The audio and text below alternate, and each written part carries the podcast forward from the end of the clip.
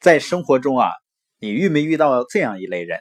就是他很喜欢单枪匹马的做事情，他的经济收入呢不喜欢依赖于公司啊或者某个老板给自己提供保障，非常独立自主，也确实自己到哪儿都能打出一片天地。那他一张口闭口呢就说我要做自己的事儿，我要靠自己。这个人呢一看就是非常独立的一个人。那这种独立是不是意味着他就非常成熟呢？那史蒂芬·科维他提出的高效能人士的七个习惯呢，是相辅相成的，也就是借助培养这些习惯呢，我们就可以循序渐进的从依赖到独立，再由独立呢到互赖。我以前看过那个非洲大草原的动物迁徙的那个影片，你会发现呢，那个角马呀。刚生下来落地几秒钟呢，他自己就要站起来，而且就要跟着大部队往前走。也就是说，这些小角马呢，一生下来就有独立的奔跑的能力了。那我们人呢，从生理啊到心理啊，从生下来会有相当一段时间是处在依赖期的，要经历一个成长到成熟的过程。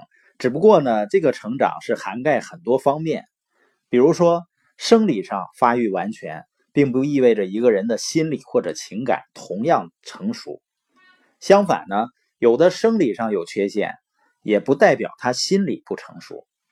科维呢提出一个成熟模式图，就是人成长的三个阶段：依赖期、独立期和互赖期。在依赖期的时候呢，是围绕着你这个观念，就你得照顾我，你得为我的成功或者失败负责。一出现错误呢，就怪罪别人，这属于典型的处在依赖期的人。那独立期呢，就是着眼于我的观念，就是我可以自立，我为自己负责，我可以自由选择。也就是依赖心重的人呢，他是靠别人来完成自己的愿望的；而独立自主的人呢，是自己打天下，完全靠自己。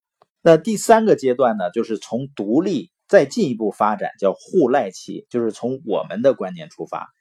就是发挥每个人的优势，我们可以自主合作。那互赖的人呢？他是通过群策群力来达到成功的。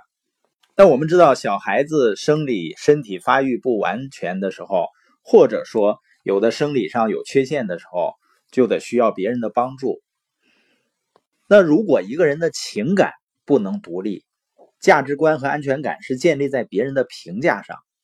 我们前面也提到过啊，就是很多人过度的担心别人对自己的想法或者看法，也就是说，他担心别人不喜欢自己做的事儿，因为别人一旦不喜欢呢，自己就失去价值了。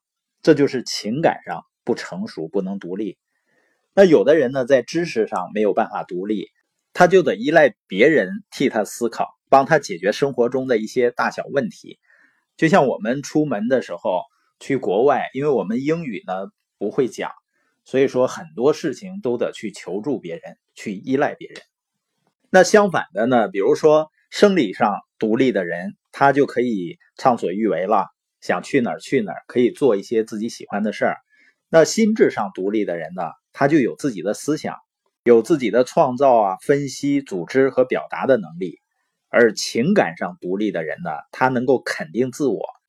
他根本不会在乎别人认为我做的事儿好啊还是不好啊。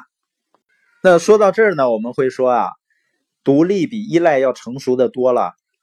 但是一个人只有独立观念而缺乏互赖观念的时候啊，他很难和别人相处和共事。